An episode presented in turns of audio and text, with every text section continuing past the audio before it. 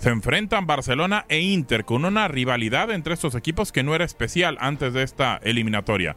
Es más, el histórico entre Barca e Inter no es muy amplio. Los equipos ya se habían enfrentado en fase de grupos de esa misma Champions League. Los resultados fueron 0 a 0 en el Giuseppe Meazza y 2 a 0 en el Camp Nou, sin demasiada polémica.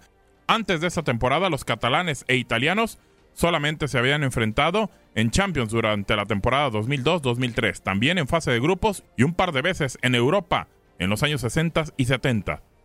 Esta eliminatoria del 2010 no le faltó nada, tanto en la ida como en la vuelta estuvo envuelta de polémica y se produjo dentro y fuera del terreno de juego. En Milán, el Barca se topó con un Inter cerrado en defensa y preparado para salir y rápido a la contra. Pedro marcó el primero del partido para los azulgranas, pero los goles posteriores de Snyder, Maicon y Milito para los Nero Azzurri daban la vuelta al marcador. El Barca reclamó al árbitro portugués Olegario Benquerenca un excesivo juego duro del Inter, una falta previa en el primer gol y fuera de juego en el segundo. Además, también se reclamaron tres posibles penaltis sobre Piqué, Alves y Pedro en los minutos finales. En el partido de vuelta, el Barça necesitaba un 2 a 0 para pasar la eliminatoria, un resultado factible, ya que en esa misma temporada en la fase de grupos el partido acabó con ese resultado.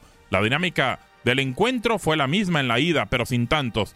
Thiago Motta fue expulsado en el minuto 30 de juego por un manotazo a Sergio Busquets. En el 83 Piqué marcó el 1 por 0 en un posible fuera de juego, que hacía soñar a los culés. En el descuento, Boyan marcó el posible 2 a 0, pero el árbitro, Becler, lo anuló por mano previa de Yaya Touré. La anécdota quedó, después del post partido, fue que los trabajadores del Camp Nou encendieron los aspersores del campo mientras los integrantes del Inter aún celebraban su pase a la final en el Bernabéu.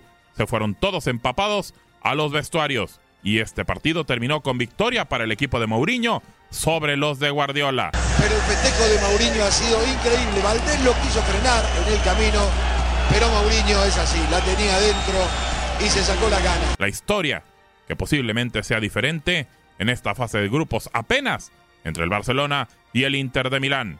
Para tu DN Radio, Gabriel Sainz.